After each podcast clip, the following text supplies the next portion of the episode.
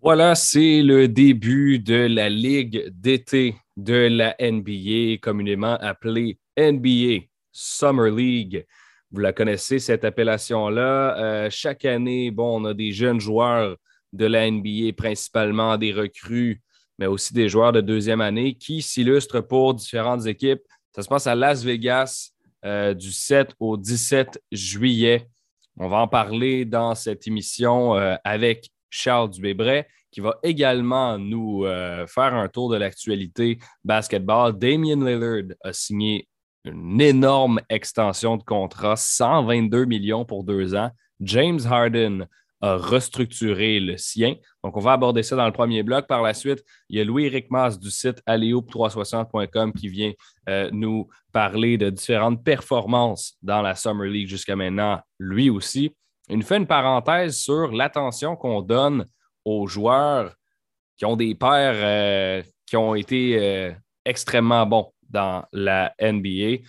Et on termine avec Pascal Jobin, qui a été mon analyste invité euh, pour le match de l'Alliance de Montréal cette semaine. On va discuter de l'Alliance. Donc, trois beaux blocs à venir. Mon nom est William Thériault. J'anime cette émission au 91 soir. Charles Dubébret est avec nous en direct de Las Vegas euh, ce matin et il, est, euh, il y a un décalage horaire, donc on le remercie de s'être levé tôt. Comment tu vas, Charles?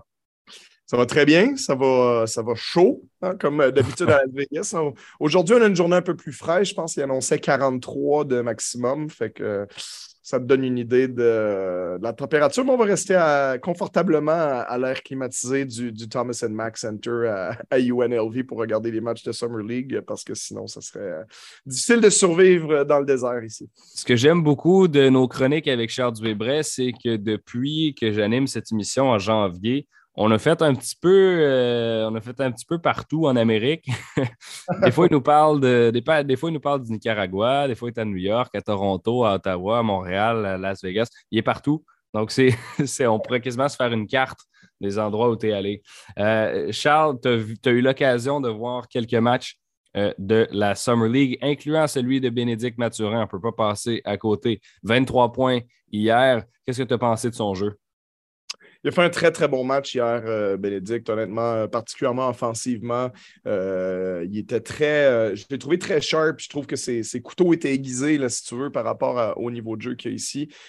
Son, jeu de pied, ses prises de position, ses prises de décision, son agressivité, son tir allait bien aussi. Fait que, non, il, était, assez, agressif offensivement. Puis c'est exactement ça ce que, ce que j'espérais voir de la part des Pacers. Ben, C'était pas difficile à prévoir mais euh, que vraiment on allait mettre le ballon dans ses mains puis on allait faire de lui la, figure d'affiche des, Pacers cet été. Fait que euh, il a très, très bien répondu dans le premier match. Euh, après, il faut faire attention pour ne pas trop s'enflammer sur des performances de Summer League aussi. Non, c'est ça travers le temps, ça veut dire ce que ça veut dire. Mais disons que c'est encourageant parce que c'est quand même des joueurs pro en face, c'est plus des joueurs euh, simplement universitaires. Euh, donc, c'est quand même une coche plus élevée que ce qu'on le voyait affronter euh, à, Arizona. Pour n'importe qui qui voit la Summer League ici, ça va quand même beaucoup plus vite, beaucoup athlétique, beaucoup plus gros que ce que la, division 1 de la NCA va proposer. Donc, de voir Bénédicte bien s'en sortir en partant, très, très encourageant. puis, il faut aussi s'attendre, comme je disais, à, des hauts et des bas à travers ces phases-là, parce que c'est rare que les, recrues ici en, Summer League vont faire que des bons matchs, euh, mais très, très bon départ pour lui. Euh, puis, puis, comme je dis, à plusieurs niveaux, je pense que c'est aussi un bon laboratoire pour lui permettre d'améliorer euh, et de peaufiner certaines faiblesses dans son jeu, entre autres sa défensive loin du ballon, parce que je pense que Bénédicte a le potentiel d'être un bon défenseur avec le corps qu'il a, la longueur de bras, les qualités athlétiques et tout ça, mais ça a été quand même le gros, euh, le gros talon d'Achille pour lui cette année à Arizona. Le gros truc que les scouts mentionnaient sur lui, c'est de dire ben, il, a le potentiel d'être un excellent défenseur, mais aujourd'hui, il n'est même pas un défenseur moyen parce qu'il a tendance à tomber dans la lune quand il n'est pas en train de défendre sur la balle, etc. etc. Puis je pense qu'il va payer le prix beaucoup plus cher contre des meilleurs joueurs euh, s'il ne fait pas les bonnes choses quand il n'est pas concerné par le ballon. Puis euh, plus tu vas payer cher tes erreurs, ben, plus ça te force à t'améliorer, plus ça te force à progresser. Donc, euh, je pense que c'est un bon, un bon laboratoire pour lui là, pendant encore une semaine de, se développer avec l'équipe d'été des Pacers. C'est pas le seul qui s'est euh, démarqué jusqu'à maintenant parmi les choix élevés au repêchage. Paolo Banquero le premier choix avec le Magic d'Orlando, inscrit 17 points son premier match. Tu n'as pas eu l'occasion de le voir en personne, mais reste que tu as entendu des échos, tu es là. Euh, qu'est-ce que les gens disent sur euh, la performance euh, du premier choix? Ben, disons qu'il a, confirmé un peu ce que les gens pensaient de lui, c'est-à-dire qu'il est déjà il est très grand et costaud. Tu sens qu'il y a une présence physique à Banquero quand il rentre sur le terrain. Tu sens qu'il est, prêt à assumer le, rôle offensif qu'on va lui donner cette année avec le Magic. Euh, c'est un joueur qu'on sait qui a un, bagage offensif vraiment, vraiment intéressant. C'est la raison pourquoi il a été choisi numéro un. C'est un joueur qui est à l'aise dos au panier, face au panier, tire à trois points, peut passer. Peut, bon. le, répertoire est déjà très complet. Euh, Ce n'est pas un athlète euh, exceptionnel. C'est un bon athlète, mais ce n'est pas un athlète exceptionnel. C'était surtout ça, le, disons, le principal problème, entre guillemets, avec Banquero à l'université. mais disons qu'il a, bien fait de la transition dans son premier match, puis on l'a vu démontrer son répertoire offensif, puis dégager une confiance aussi sur une équipe Orlando qui va être euh, très, très faible, à mon avis, encore cette saison, euh, et qui a surtout des problèmes offensifs majeurs. Donc, je pense que Banquero, il y a un côté très, excuse-moi l'anglicisme, mais très plug and play. C'est-à-dire, tu, tu, le rentres dans le Magic, qui a à peu près la pire attaque de la NBA, peut-être la pire, je n'ai pas regardé les stats, euh, puis tu fais rentrer un joueur qui a un gros package offensif. Euh, ben, il y a des chances que ça donne une moyenne de points assez élevée, puis ça va le mettre dans une position intéressante pour euh, euh, potentiellement gagner le titre de recrue de l'année cette saison. Donc, ça va être certain qu'on va suivre sa progression. Paolo Banquero, premier choix. Et juste en dessous, c'est Chet Holmgren qui a été repêché par le Thunder d'Oklahoma City. Et lui aussi s'est signalé dès ses débuts, 23 points et 6 blocs à son premier match. J'imagine que pour lui aussi, les critiques doivent être positives. Oui, il y a eu un, très, très bon match dans son match d'ouverture dans l'autre Summer League. Ben, l'autre, il y en a deux autres, Salt Lake City puis euh, celle de, Californie qui était à San Francisco cette année. Euh, mais oui, il a effectivement été très, très bon. Il a démontré lui aussi le, répertoire complet qu'il possède puis ce qu'il est capable de faire. Euh, donc, non, c'est un joueur vraiment intriguant parce qu'il est, assez unique dans son style.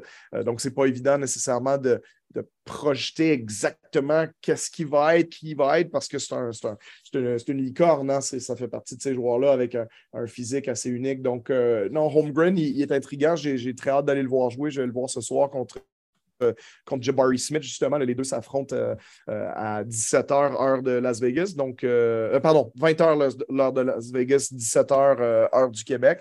mais pour les fans de basket qui, ont envie de voir deux des trois premiers choix à l'œuvre, on va voir le match-up Jabari Smith Jr. contre, contre Chet Holmgren. Donc, ça, ça devrait être intéressant. Absolument. Donc, ça, c'est ce qui se passe là, pour la NBA Summer League, évidemment, la semaine prochaine, on va euh, continuer d'en parler. Tu restes là jusqu'à quand, euh, Charles? Je suis là jusqu'à euh, vendredi très tard, la semaine prochaine. Fait que je vais voir presque l'entièreté des, matchs qui sont ici, puisqu'à partir de samedi, c'est les, playoffs. Donc, en réalité, il n'y a, plus grand chose à se mettre sous la dent à partir du samedi, dimanche. Ça marche donc. On s'en reparlera euh, la semaine prochaine. Si on va avoir vu plus de basket, tu vas pouvoir nous donner un peu tes impressions sur ce qui s'est passé. On passe à la deuxième moitié de ce segment qui est actualité NBA. On commence avec Damien Lillard. On se transporte à Portland. Le meneur euh, des euh, Trailblazers s'est entendu avec l'équipe. Attention, accrochez-vous bien pour une extension de contrat de deux ans et 122 millions. Ça, ça fait 61 millions de dollars par année pour deux saisons. Évidemment, ça ne commence pas tout de suite. Hein, ça commence euh, dans plusieurs années, cette extension-là. Charles, une énorme somme d'argent pour un Damien Lillard qui va être rendu beaucoup plus âgé que maintenant rendu là. Oui, c'est ça. Ça le met sous contrat jusqu'en 2027 parce qu'on lui doit encore les, trois prochaines années de son contrat. Donc, en fait, son contrat est maintenant valide pour les cinq prochaines saisons. Euh, déjà que les montants sont importants sur les trois prochaines. C'est 42, 46 et 49 millions, si on arrondit. Euh, et les deux dernières, ben, comme tu le vois, euh, à pratiquement 61 millions de moyenne par année. Donc, c'est cher payé, effectivement, pour un gars ben, qui va avoir 32 ans cet été, dans quelques jours. Euh, donc, ça veut dire que sur les cinq saisons, ça lui donne 32, 33, 34, 35 et 36 ans. Donc, on le paye jusqu'à ses 36 ans, euh, une soixantaine de millions de dollars. Donc, c'est énormément d'argent. Ça risque de de mal tourner vers la fin, comme la plupart de ces contrats-là. On le voit avec Russell Westbrook en ce moment, on l'a vu avec John Wall. Euh, puis encore là, c'est des joueurs qui ne sont pas aussi âgés que, que Damien Lillard va l'être à ce moment-là. Euh, mais bon, pour l'instant, je veux dire, je pense qu'on va voir un très bon Damien Lillard l'année prochaine. Il, était là justement à la Summer League, il a mentionné le fait qu'il était revenu à 100% de son opération au muscle abdominal qui lui faisait mal depuis des années. Donc, il est content d'avoir mis ce, pépin physique-là derrière lui. Donc, je pense que sur les premières années du contrat, euh, essentiellement, peut-être même ce qu'il y avait à son contrat actuel, euh, on va avoir une bonne performance de Damien Lillard. Maintenant, euh, pourquoi lui donner autant d'argent à la fin? Ben, de un, pour montrer qu'on traite bien nos stars à Portland, euh, pour lui donner ce qu'il veut, pour le contenter. C'est quand même, euh, peut-être à l'exception de Clyde Drexler dans les années 80-90, c'est le plus grand joueur de l'histoire de la franchise. Il est déjà le deuxième meilleur marqueur, etc. Donc, c'est un des deux plus grands Blazers de tous les temps. potentiellement, va peut-être devenir le, plus grand Blazer de tous les temps. Avec ce contrat-là, il y a de bonnes chances. Oui, exactement. Puis, puis sa longévité, puis sa fidélité à la franchise, puis euh, bon, euh, le fait qu'il veuille, il donne une chance vraiment aux Blazers de, de réoutiller l'équipe autour de lui. Euh, après, ça s'est vite dit. Je pense que ça va être compliqué à faire maintenant qu'on a déjà, en guillemets, pas fait une vente de feu, mais on a échangé CJ McCollum, on a échangé Norman Powell, on a échangé pardon, Robert Covington. Oui. Donc, tu sais, on a quand même laissé partir beaucoup de pièces en se disant, ben ça, ça ne fonctionne pas. Donc, maintenant, c'est quoi? C'est, euh, on a donné l'extension de contrat à Anthony Simons. Donc, ça veut dire que Simons et Lillard, c'est ton backcourt du futur à Portland. Euh, on a donné une extension à, ben, on a re-signé Yusuf Nurkic, qui était agent libre. Euh, bon, c'est quoi la suite pour les Blazers? Parce que l'Ouest est compétitif. Les, Clippers vont être très bons avec le retour de, Leonard et, Paul George. tu vas avoir le retour de Jamal Murray, Michael Porter à Denver, qui va faire remonter Denver. Tu as Minnesota qui vient d'aller chercher euh, Rudy Gobert à rajouter l'équipe qui sont là. Et ça, ça se rajoute aux puissances actuelles que sont les Warriors, les Grizzlies. Euh, je veux dire, on ne peut pas nécessairement compter complètement dehors une équipe des Lakers que LeBron et Anthony Davis en fonction d'un échange potentiel ou pas. Euh, fait que tu sais, il y a beaucoup d'équipes. Fait que où est-ce que tu mets les Blazers dans cet ordre-là? Peut-être même pas dans le play-in. Fait qu'est-ce qu'il y a un jour où Damien Lillard va changer son fusil d'épaule, dire je demande un échange ou j'ai envie d'aller ailleurs. Bon, euh, moi, en réalité, pour ne pas forcer Damien Lillard à être dans, cette position-là, si j'avais été les Blazers, j'aurais fortement considéré mettre Damien Lillard sur le marché, parce que je me disais, tant qu'à avoir échangé Covington, Powell, McCollum. C'est peut-être le temps aussi, comme Anthony Simons, il y a 23 ans, il y a quand même 8 ans de moins que Damien Lillard. Ben, tu réoutilles ton équipe autour d'Anthony Simons. Je ne te dis pas qu'Anthony Simons, c'est le joueur qui va te gagner un championnat plus tard, mais que Damien Lillard, si tu l'échanges au jour d'aujourd'hui, tu vas recevoir. Euh, regarde ce que Rudy Gobert, ça a rapporté à. Eh ouais, ça c'était énorme. Ben, c'est ça, tu sais. Fait que moi, il y a peut-être un moment où si je suis les Blazers, je me dis, regarde, c'est peut-être le temps de, de vendre Damien Lillard en ce moment pendant que sa valeur est très élevée. Et, donc, la, conséquence, ça serait de rebâtir sur autre chose. Je ne pense pas que c'est ce que Portland veut faire maintenant, mais je reste quand même relativement convaincu que ça serait peut-être la meilleure chose à faire. Mais bon, dans, dans le in the meantime, comme on dit, en attendant, on, lui a donné plus d'argent, on a sécurisé sa situation euh, financière euh, au niveau NBA. Donc, maintenant, s'il fait partie d'un échange, mais après, il faut vouloir aussi euh, aller chercher un joueur à qui tu dois à peu près pas loin de 260, 270 millions là, pour les cinq prochaines saisons. Charles, une autre nouvelle de type contrat. James Harden maintenant à Philadelphie, euh, à défaut de, signer une, prolongation de contrat, a accepté une réduction de salaire de 15 millions pour aider les 76ers à aller chercher du renfort. moi, je trouve que c'est une, une décision qui est noble de sa part.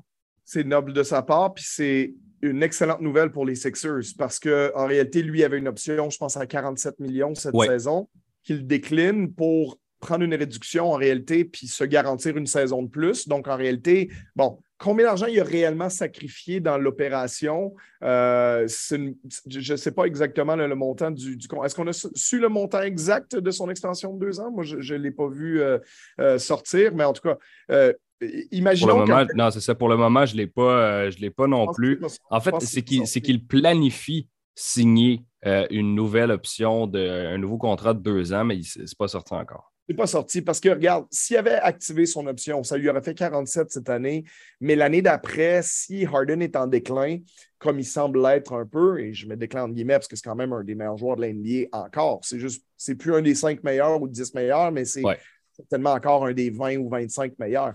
Euh, donc, son prochain contrat, imaginons que ça aurait été, je dis une connerie, mettons 20 euh, millions. C'est potentiellement plus que ça. Mais imaginons que c'est 20 millions, ça veut dire qu'il aurait fait 47 l'année prochaine et 20 la saison suivante, ce qui fait 67. Donc, si là, il accepte une, c'est-à-dire il n'active pas son option, il signe deux ans pour, par exemple, 65 millions, ben, c'est presque le même montant sur deux ans que de gagner.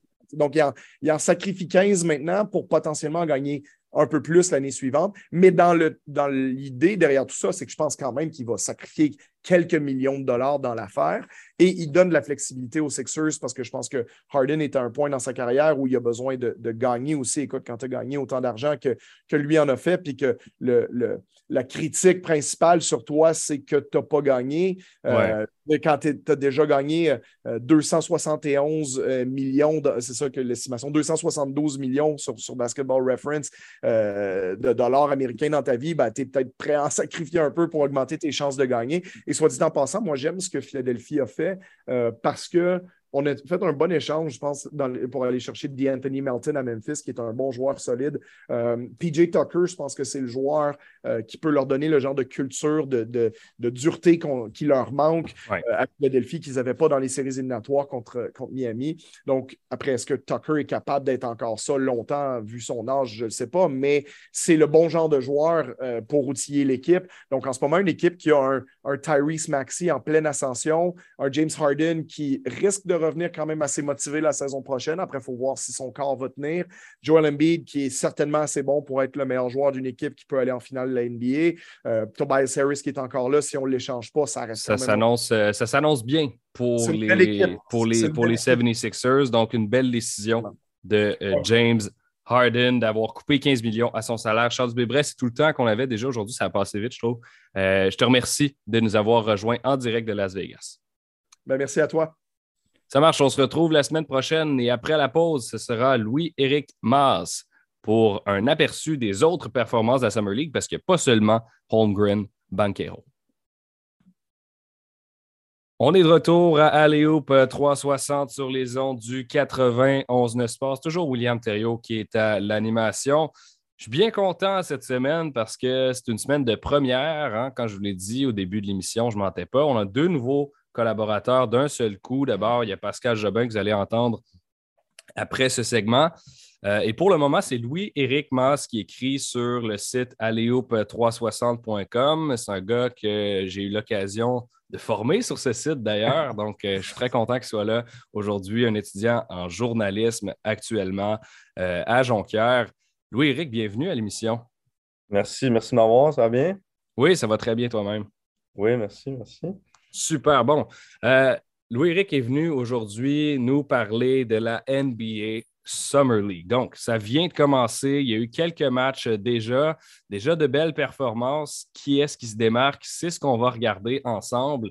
Et on a eu un cadeau de la part de NBA.com, donc euh, le, rédacteur Sean Powell euh, ce matin, qui a fait une compilation des, euh, meilleures performances de la Summer League jusqu'à maintenant.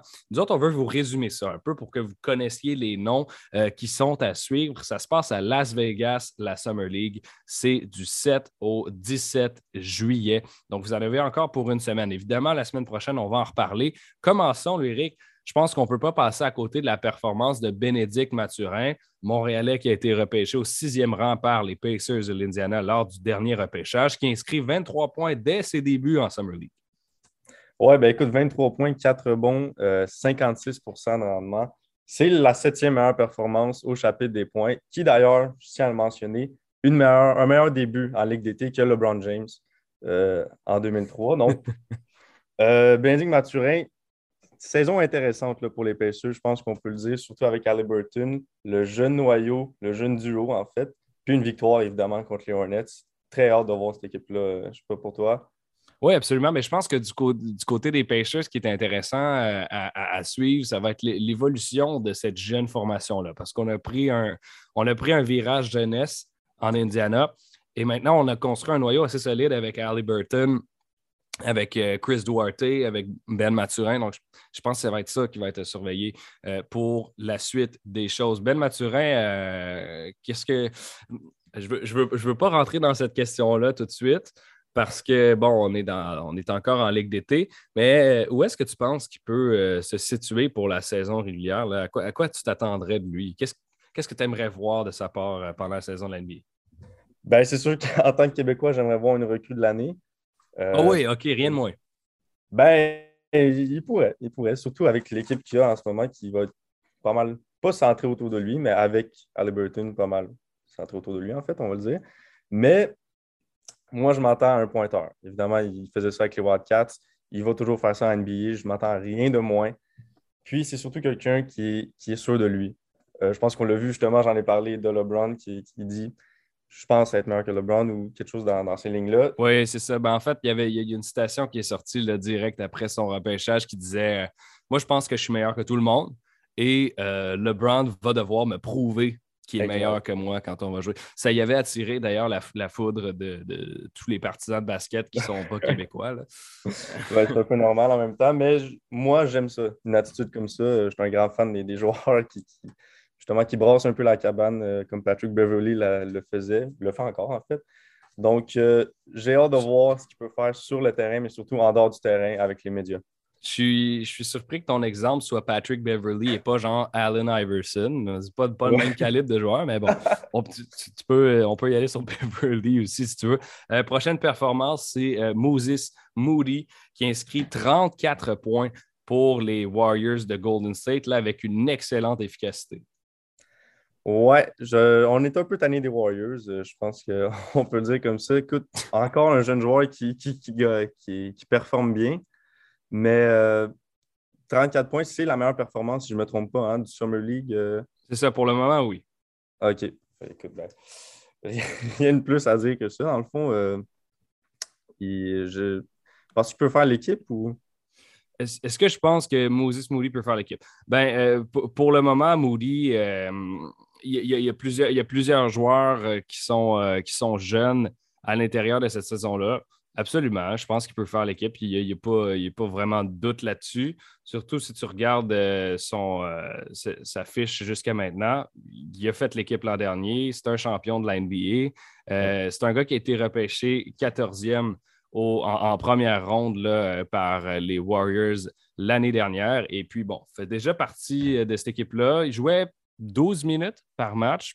Est-ce que son rôle va être amélioré? Je ne sais pas. S'il performe en Summer League, peut-être que ça va être amélioré. Allons maintenant vers Cam Thomas des Nets de Brooklyn. Il a aussi été euh, repêché récemment. Ce n'est pas une recrue encore. Il a dépassé le plateau des 30 euh, points. Et c'est un gars qui avait été récompensé l'an dernier comme le co-MVP euh, de la Ligue d'été. Donc, 31 points, sans surprise, il se signale encore une fois. Oui, 31 points, dont 17 euh, dans le dernier quart quand même. Ce que j'ai hâte de voir, c'est s'il peut avoir, comme tu disais, un rôle plus grand avec le départ peut-être de Kevin Durant et Kyrie Irving, qui est, de, moins en moins certain, mais quand même, j'ai hâte de voir. C'est sûr qu'il est shooting guard, mais d'après moi, il peut avoir un rôle. Là, j'ai vu ici quand même 17 minutes par match. C'est sûr, sûr, sûr qu'il va en jouer plus. Euh, Cam Thomas, qui était euh, l'an dernier le 27e choix euh, au total du repêchage de la NBA. Il a présentement 20 ans, des moyennes de 8 points et demi, 2 rebonds et demi et une passe par match. L'an dernier, sur une efficacité bon, de recrue, c'est normal quand tu es recrue, tu tires de moins bons pourcentages et tu as la chance de t'améliorer par la suite. Allons maintenant voir le jeu d'un certain Marco Simonovic. C'est un Européen, vous vous doutez bien euh, en entendant son nom. Et puis, euh, Simonovic, lui, a inscrit quand même 27 points et a ajouté des rebonds, des contres à, euh, à sa performance, donc pour les Bulls de Chicago. Oui, grosse victoire des Bulls hier, justement, mais écoute, 6 pieds 11, 216 livres, un colosse quand même. Marco Simonovic, que je ne connaissais pas euh, juste avant l'émission, mais vraiment là, très, très, très surpris. Puis les Bulls euh, avaient bien besoin d'un centre. Je ne sais pas s'il peut, faire l'équipe cette année, mais en tout cas, ça a l'air que oui, avec des performances comme ça, évidemment. On est en, il a été repêché en deuxième ronde, 44e au total en 2020 avec euh, bon, des petites moyennes. Il y a eu l'occasion de disputer neuf parties pour les Bulls l'an prochain. Donc, euh, tu soulèves la question est-ce qu'il va faire l'équipe ou non? C'en est une bonne. On ne le sait pas. C'est un gars du Monténégro, donc il n'y a pas beaucoup de joueurs NBA qui viennent de ce pays-là. Euh, surveillons sa, surveillons sa, progression. et puis, bon, il a, joué quelques matchs en G-League aussi l'an dernier, donc c'est un peu un mix de tout ça. Un gars maintenant, en parlant de la G-League, euh, qui jouait pour l'équipe de formation Ignite et qui a été, euh, repêché par les Mavericks de Dallas. On parle de Jaden Hardy, qui a marqué 28 points contre les Bulls, justement, dans la même rencontre euh, où Marco Simonovic s'est signalé. Donc, Jaden Hardy, il, est tombé au repêchage. Il était moins haut que prévu. Mais euh, bon, peut-être que, peut que ça y a donné. Euh, tu sais, c'est un gars qui était supposé être repêché première ronde, tombe au deuxième tour, c'est ça que je viens de dire. Qu'est-ce que tu penses que ça donne comme motivation à quelqu'un d'avoir été projeté plus haut puis de, sortir, euh, de sortir plus bas comme ça? Est-ce que tu vois les équipes au-dessus de toi puis tu te dis je, veux, je leur prouver qu'ils auraient dû me prendre? Oui, bien évidemment. Mais là, je peux faire un parallèle justement avec le repêchage de la NHL qui a eu lieu il y a quelques jours, en fait, deux, trois jours. Shane Wright qui a lancé un gros, gros, gros et long, long, long regard à la table du Canadien. Euh, je pense que justement, tu, tu commences à pas à détester les équipes qui t'ont levé le nez, mais justement, il y a une certaine motivation de plus. Je suis 100% d'accord avec toi. Donc, euh, Jaden Hardy euh, avec les Mavericks de Dallas, ça va être un nom à retenir. On en a encore deux autres pour vous. premier, c'est Josh Minot des Timberwolves qui a euh, marqué 22 points, inscrit 10 rebonds. Quand même une belle soirée pour lui. Euh, qu'est-ce qu'on peut, euh, peut, connaître sur Josh Minot? Ben, ça tombe bien pour lui, justement, une excellente soirée dans un contexte où les Timberwolves ont laissé aller cinq joueurs et cinq choix de repêchage pour avoir Rudy Gobert. Donc, il y a des postes vacants, il y a des postes qui s'ouvrent au sein de l'équipe. Josh Minot veut combler ce poste et ça paraît justement avec une performance comme ça chapeau à lui, puis euh, surtout d'avoir saisi l'opportunité. Un gars très, très jeune de 19 ans, 45e choix au total au dernier repêchage qui avait été pris par les Hornets de Charlotte, immédiatement échangé au Minnesota. Dernier, c'est Scottie Pippen Jr., non pas son père, qui joue euh, pour les Lakers dans la Summer League, qui a obtenu un contrat. Euh, qu'est-ce qu'a fait Scottie Pippen? Euh, Scott Pippen Junior, ouais, 19 points euh, contre les Suns. Mais ce qui est surtout intéressant, c'est qu'il a été s'est fait accorder un contrat quelques, j'allais dire quelques secondes, mais quelques minutes après le repêchage. On va donner le bénéfice du doute.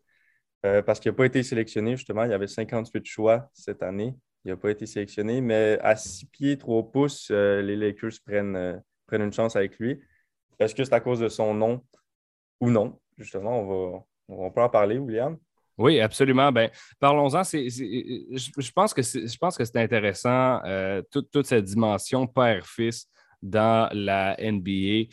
Il y en a plusieurs qui, euh, comment dire, qui reçoivent une attention, à mon sens, qui est plus grande que ce qu'ils devraient en fonction de leur, euh, de leur nom de famille, de leur prénom même à certains endroits, quand il y a des juniors à la fin.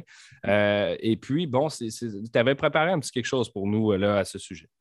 Oui, ben, juste en commençant, il y a déjà des joueurs euh, dans la ligue actuelle qui sont meilleurs que leurs pères ou que leurs pères sont passés avant. Je pense aux frères Curry, euh, Devin Booker, Garland, Sabonis, il y, en a plein d'autres. C'est sûr que personne ne peut affirmer que sans son père, Steph Curry n'aurait pas fait l'NBA. C'est sûr qu'il y a une question de talent à quelque part, mais euh, depuis l'arrivée des réseaux sociaux, depuis euh, la médiatisation de LeBron James en école secondaire, on suit les joueurs de beaucoup, beaucoup plus jeunes, à partir de beaucoup plus jeunes. Ce qui fait que euh, un joueur comme Sharif Fournier, justement, qui a, été, euh, qui a eu un contrat avec les Lakers en Summer League, la saison passée, LSU, c'est évidemment le, le, fils de Shaq, je tiens à mentionner, au néon. saison passée à LSU, 2,9 points, deux points de rebond en 9 minutes et demie. Euh, il s'est classé au neuvième rang des Tigers de LSU en termes de points, chapitre des points. La question, c'est pourquoi est-ce que les huit joueurs avant lui n'ont pas eu de contrat avec les Lakers? Hmm. Parce qu'il ne s'appelle pas O'Neal. Exactement. Exactement. Puis même, écoute, la question, c'est est-ce que oui ou non, tu as un avantage, mais est-ce que plus ton père était bon, plus tu as un avantage? Plus ah ouais, OK. Ouais, ben, moi, je pense, que, je pense que ça peut avoir un lien. C'est clair, c'est clair. Écoute, Bleacher Report, euh, site, euh, de nouvelles, justement sportive, a publié une vidéo parce qu'on n'a même pas joué le premier match de la Ligue d'été. Publié une vidéo sur ses réseaux sociaux. C'est juste Sharif O'Neal fait ses débuts. la vidéo, c'est une vidéo de quelques secondes où il marche sur le terrain. Un million de vues. Au-dessus de 30 000 likes, 30 000 mentions j'aime. C'est n'importe quoi. Parce que si ça avait été la légende William Thériault fait ses débuts, il n'y aurait pas eu un million de vues. Et euh, c'est de même avec plein de joueurs. Il y en a un, il y a un exemple, évidemment, qui, est de plus en plus concret. Bronny, LeBron James Jr., qui va, sans dire le, fils de LeBron James.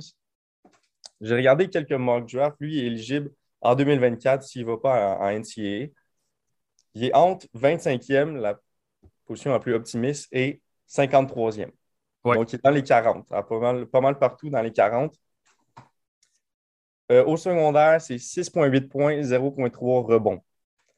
Moi, je me suis dit, je ne connais pas trop le secondaire, c'est peut-être les normes, c'est peut-être ça qui. Pas du tout. Ben, les, les, joueurs qui, les joueurs qui, qui marquent 6,8 points dans une école secondaire aux États-Unis, jamais de la vie, si tu ne t'appelles pas LeBron James Jr., tu vas avoir de l'intérêt. Exactement. Écoute, selon Max Prep, un site affilié à CBS Sports, il n'est même pas dans le top 500 des meilleurs pointeurs du circuit, mais il est quand même, il pourrait sortir 25e. Je trouve, ça, un peu ahurissant. Puis écoute, c'est uniquement, comme tu l'as dit, parce que tu t'appelles LeBron James. Sinon, jamais, jamais, jamais, personne n'aurait parlé de toi, dans le fond. Non, c'est ça. Bon, je, pense que c'est important à, soulever quand même comme point, parce que dans le billet, euh, je pense que la clé actuellement, c'est toute l'histoire des réseaux sociaux. Oui. Je, me rappelle, moi, qu'il y a quand, euh, ça fait quelques années, quand Bronny, de son surnom maintenant, Bronny James, a, c'est niaiseux, mais quand il a créé son compte Instagram, je pense que deux heures après, il y avait plus d'un million d'abonnés. Parce que les gens savaient qui, tu sais. Exactement. C'est ridicule. il ne faut pas tout baser sur les réseaux sociaux. Hein, on veut parler de basket, mais ça reste que ça prend des proportions un peu démesurées, tout ça. Où est-ce que tu te positionnes par rapport à ça? Qu'est-ce que tu en penses du fait que des, joueurs euh, qui ont le nom de leur père euh, obtiennent autant de visibilité? Ben, je trouve que c'est mauvais évidemment, pour le sport. Puis il y a surtout aussi le fait que LeBron James a dit qu'il voulait jouer avec Bronny, qui peut jouer dans la. qui peut peser dans la balance. Mais je trouve que c'est mauvais pour le sport. Puis c'est pas juste les, fils d'anciens joueurs, c'est la personnalité prend tellement de place de nos jours. Quand on regarde les frères Ball, euh, Lamelo Ball, euh, Lonzo Ball, L'Angelo Ball, qui avait même une télé-réalité avant même d'être repêché, c'est fou, là. Je trouve ça fou. On, s'intéresse tellement aux joueurs rendus jeunes, là. à 13-14 ans, tu as déjà des millions d'abonnés. C'est impressionnant quand même, mais je trouve que justement, ça, c'est chien, si je peux vous passer l'expression, c'est chien pour les, joueurs qui méritent la place, justement, qui devraient être repêchés 25e. Qui, là, j'ai Caleb Senyu aussi, qui est 37 points par game. Alors que 6.8. Euh, qui n'est pas, pas nulle part dans les, euh, dans, dans les mock drafts. Ah, il est à la même place, non, c'est ça. C'est, puis c'est un gars de 37 points. tu vois, il marque six fois plus que, que, que Brownie, ou environ. Puis, euh, ouais, même, même, position, même position dans, le repêchage. Louis-Ric euh, Mass, merci beaucoup d'avoir été là à l'émission 360. Euh, Je vous rappelle qu'on a les Raptors de Toronto en action ce soir avec leur choix de repêchage Christian Coloco. Merci, Louis-Ric. Merci à toi. On se retrouve après la pause pour la chronique de Pascal Jobin, entraîneur-analyste de basketball. Il a été avec moi à l'Alliance de Montréal cette semaine. On va en parler. Troisième et euh, dernier bloc de cette émission hebdomadaire Alley 360 sur les ondes du 93.9 11-9 Sports. Cette semaine, ça a été une semaine assez particulière parce que, bon, certains d'entre vous le savent, je fais partie de l'équipe de diffusion du 91-9 euh, pour les matchs de l'Alliance de Montréal. Et habituellement, c'est mon collègue Kevin Vallée qui est à la description avec Wood Wendy Séraphin. Euh, les deux, euh, vous les entendez assez régulièrement à cette émission qui est l'analyste. Moi, je suis journaliste terrain. Habituellement, je fais des entrevues avec les joueurs, avec, avec les entraîneurs pendant la partie. Et puis, cette semaine, Kevin est assigné au repêchage de la LNH. Wood Wendy était à Boston. Donc, euh, on est. Euh, on a changé le duo, on a changé le duo à la description. J'ai eu l'occasion d'écrire un match, ça a été une super belle expérience. Et pour ce faire, j'ai invité Pascal Jobin, euh, un entraîneur analyste de basket bien connu ici, qui est venu faire un travail excellent, à mon avis. Donc, Pascal, il est sur l'émission aujourd'hui, vient nous en parler. Pascal, comment tu vas? Je vais très bien, William. Merci de m'avoir invité. Et oui, ce fut vraiment, vraiment le fun, un, de voir le match, mais de faire euh, l'analyse, euh, la description avec toi. C'était vraiment cool. Comment, on, a appris à te connaître en, peu de temps. Oui, c'est ça, exact. Euh, comment comment tu as trouvé ton expérience là, à Montréal? C'est la première fois que tu, tu voyais un match de l'Alliance à l'Auditorium de Verdun. Qu'est-ce que tu en as pensé globalement? Ben, écoute, moi, j'ai adoré tout l'aspect professionnel, soit du, du, building ou du terrain, l'atmosphère, euh, on, peut voir que le diable de Verdun a été euh, rénové et c'est vraiment intéressant de voir ça. Donc, déjà en partant, l'esthétique, le, look esthétique du match euh, était exceptionnel.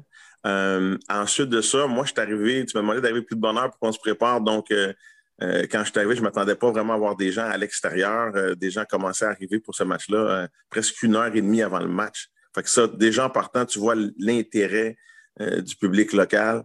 Euh, et puis, euh, lorsqu'on a vu le, début du match, juste dans l'échauffement, William, on voyait des, des, bonhommes de 6 pieds 11, des, des, des, gars avec des bonnes shapes professionnelles, des gars qui ont joué en Europe, que ce soit nos joueurs locaux ou nos joueurs étrangers avec l'Alliance. Et puis du côté d'Hamilton, c'est la même chose. Donc, c'est le fun de voir que c'est un très, très bon niveau pour moi. Que c'est du basket professionnel comme on voit presque partout, que ce soit en Europe ou, euh, ou même en Amérique du Nord avec la Ligue de développement de la NBA.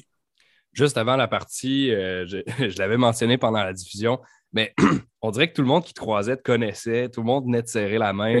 Euh, je trouvais ça cool. Je, me disais, waouh, OK, tout le monde, tout le monde sait c'est qui, Pascal.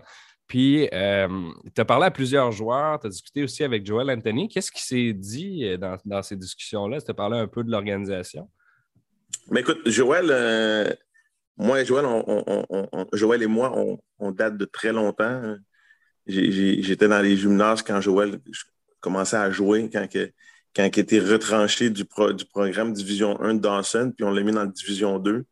Et puis après ça, se retrouver en, NCAA, à UNLV, pas être repêché, jouer pour le Heat de Miami. Puis, euh, années à Miami avec le Heat, avec LeBron James, euh, tout le monde sait que le, Joel a gagné deux championnats NBA, si je ne me trompe pas.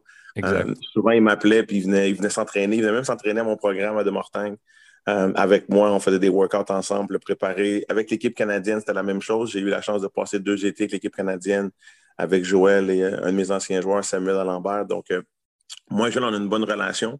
Quand il était nommé directeur général, on, probablement, j'étais un des premiers appels qu'il a fait parce qu'il se souvenait que j'avais été impliqué avec le Matrix, j'avais été impliqué avec le jazz, avec le basket professionnel à Montréal, euh, et même comme joueur avec, les, Dragons de, Montréal à l'époque.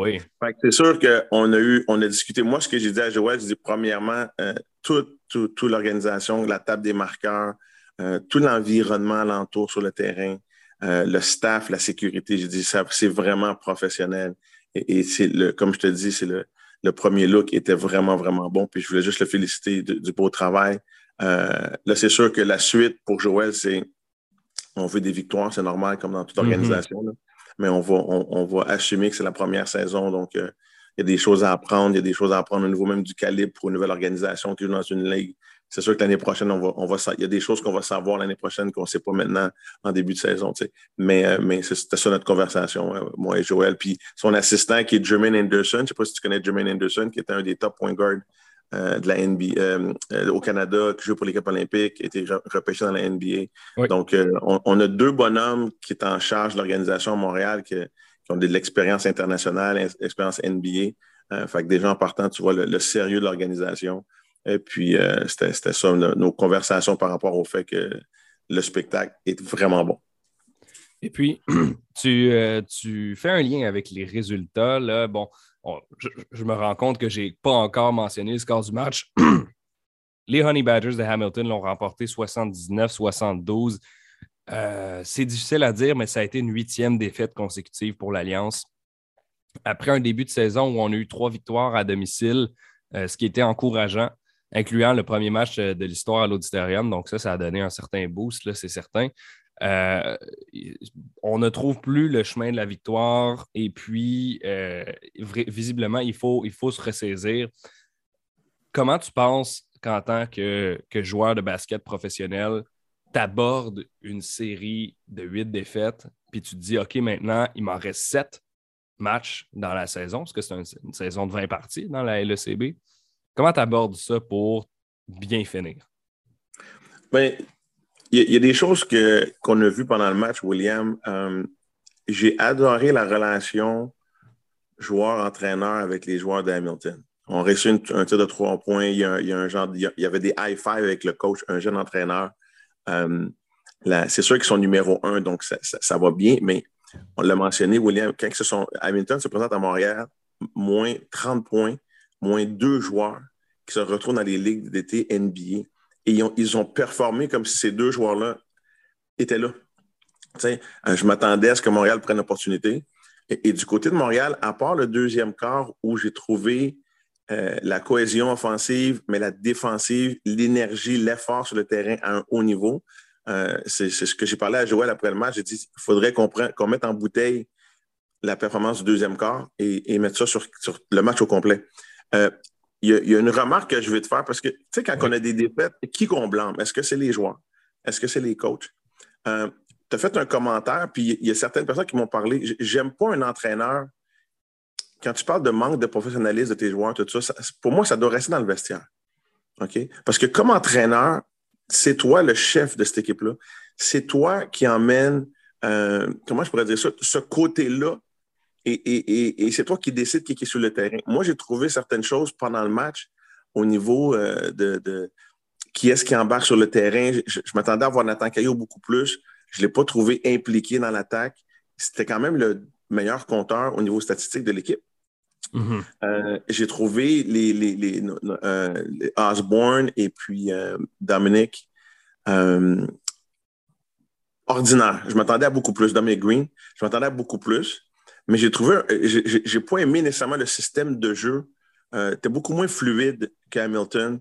Euh, on dirait qu'on ne savait pas trop quoi faire. Puis on n'est pas au deuxième ou troisième match. Si on a réussi à commencer la saison avec trois victoires comme ça à domicile, puis là, on, se retrouve avec une huitième défaite, il y, a y a quelque chose qui ne passe pas entre l'entraîneur et les joueurs.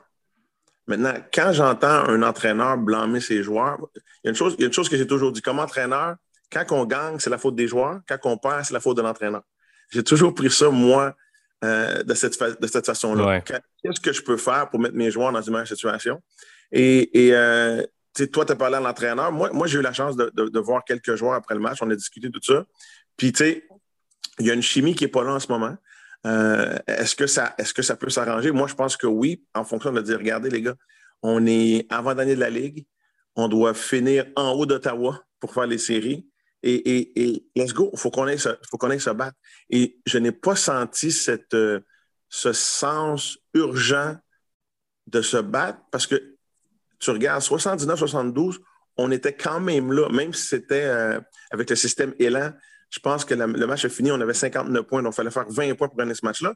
Mais on a, on a quand même bien performé sous pression, mais beaucoup d'erreurs, beaucoup d'erreurs. Euh, on dirait que les joueurs ne sont pas sûrs de leur rôle. William, sur le terrain? Est-ce que je tire? Est-ce que je passe? Est-ce que je fais des écrans? Euh, même Ashley Hamilton, que j'ai trouvé spectaculaire, j'aurais aimé ça qu'il prenne plus de tirs, qu'il soit plus en situation d'un contre un. C'est le meilleur marqueur de Montréal. Ce n'est pas Dominic Green ou Osborne. Et puis, ça se voit tout de suite. Mais j'ai senti une équipe qui, cherche une identité en ce moment. Puis, Euh, ça, va peut-être prendre du temps. Est-ce que c'est le bon entraîneur? Est-ce qu'on est les bons joueurs? Ça, c'est toujours la question dans le niveau professionnel, tu vois. Euh, mais moi, j'aime pas entendre des entraîneurs. Euh, on dit un peu mettre certains joueurs sur l'autobus. Tu comprends ce que je veux dire par là? Oui, oui, oui. Comme entraîneur, c'est à toi à gérer ce côté-là. Ce à quoi tu fais référence, c'est que j'ai participé donc à la, conférence de presse d'après-match. J'ai parlé à Vincent Lavandier qui a mentionné qui, aimerait voir euh, plus, plus de professionnalisme de certains, qui mentionnaient qu'on avait euh, beaucoup de jeunes joueurs, que ça pouvait être difficile de la transition vers les professionnels, euh, qui nous disait aussi qu'il nous manquait un gros joueur d'impact. Pour le moment, ce n'est pas ça qu'on a. On a un manque offensif, hein, puis c'est appuyé par des statistiques, hein, ce qu'il a dit, parce que on l'a dit pendant la diffusion du match, encore une fois, mais pour ceux qui n'étaient pas à l'écoute, l'Alliance de Montréal collectivement est l'équipe qui marque le moins de points dans toute la Ligue canadienne par match. Donc, visiblement, Vincent Lavandier, quand il dit nous manque un gros joueur offensif, il n'y a pas tort. Parce que, parce que ceux qui sont là, d'accord, euh, il y en a certains qui, font leur part. Il n'y en a pas un qui va te donner 18 points à tous les matchs. Tu en as quatre qui vont t'en donner 10 ou 12. Donc, ce n'est pas, pas une formule gagnante offensivement pour le moment. Mais euh, je suis d'accord avec ça par rapport à son commentaire, mais c'est peut-être à lui. Tu sais, on n'a pas eu beaucoup de paniers de transition. OK? Mais tu sais, si on prend le match, Hamilton manquait deux joueurs. Ils ont 89 points par match de moyenne pour la saison. Ils en avaient seulement 59 euh, parce qu'il y avait deux joueurs qui étaient absents. Donc, les deux gros marqueurs d'Hamilton n'étaient pas là.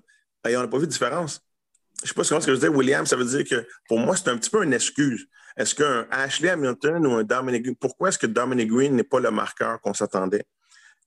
des fois, dans le niveau professionnel, quand tu emmènes, moi, je me souviens avec le Matrix, avec le, avec le Jazz ou avec les Cavs, quand on va chercher un, joueur spécifiquement pour ça, il faut aussi vivre avec certains manquements, mais il faut l'expression anglophone, c'est you have to feed him. Il faut que tu lui donnes le ballon, tu vois? Et j'ai trouvé, tu sais, après euh, le retour de Ashley euh, Hamilton, il avait pris deux fautes rapides, tu t'en souviens? Oui. Lorsqu'il est revenu, il était dans des positions, il faisait des écrans pour des joueurs qui ne prenaient pas de tir. Tu vois? Fait que le, message, on a pris combien de tirs de trois points? On a pris combien de tirs de deux points? On n'a pas attaqué la bouteille de la même façon qu'Hamilton a attaqué la bouteille. Fait que oui, comme entraîneur, des fois, tu peux dire, ben, on a besoin de ce marqueur-là, mais en ce moment, tu ne l'as pas. Qu'est-ce que tu fais pour contrer ça? Tu vois? Moi, j'ai eu des équipes quand j'étais plus jeune. On n'avait pas vraiment de marqueur, mais on prenait 35 3 points par match. que ça rentre ou non, on les prenait, on mettait de la pression sur l'adversaire parce que si on. Et après ça, on, attaquait le, panier. C'était des exemples à faire.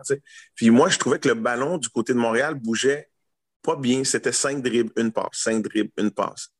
À l'encontre de Hamilton, tu as vu Hamilton, c'était 4 passes, puis porte arrière. Quatre passes, un backdoor layup.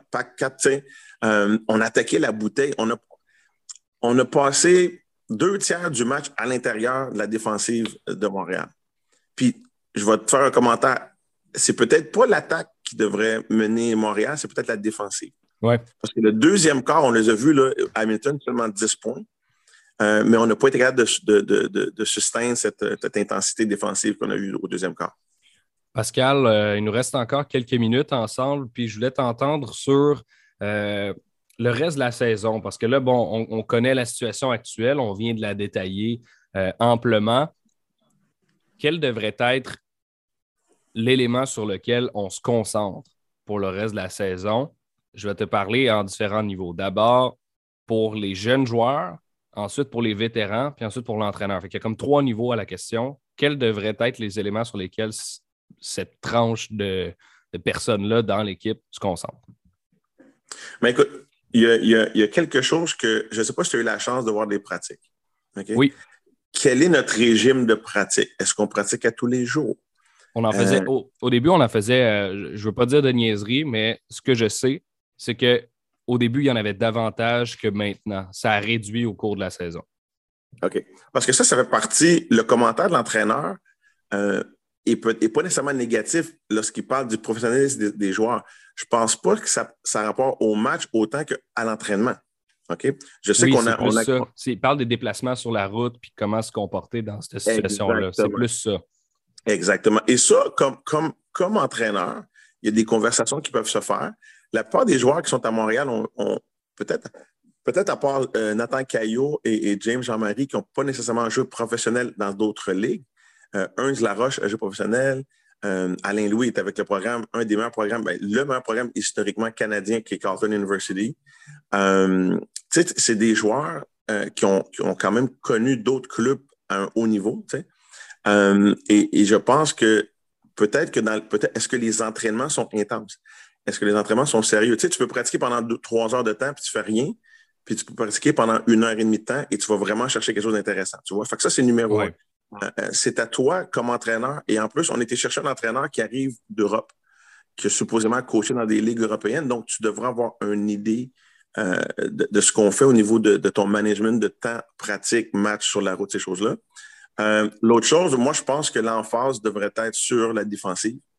devrait être peut-être une rotation plus rapide des joueurs pour être gardé cette intensité-là. Moi, à l'époque, mes équipes, on n'avait pas joué contre moi parce que je jouais à 10 même un joueur qui était peut-être moins talentueux, défensivement, ça ne prend pas de talent, ça prend du cœur. C'était ça mon, point. Parce que faut, à moins d'aller signer un joueur qui va arriver, va faire 30 points par match, qu'est-ce qu'on fait avec le groupe qu'on a là?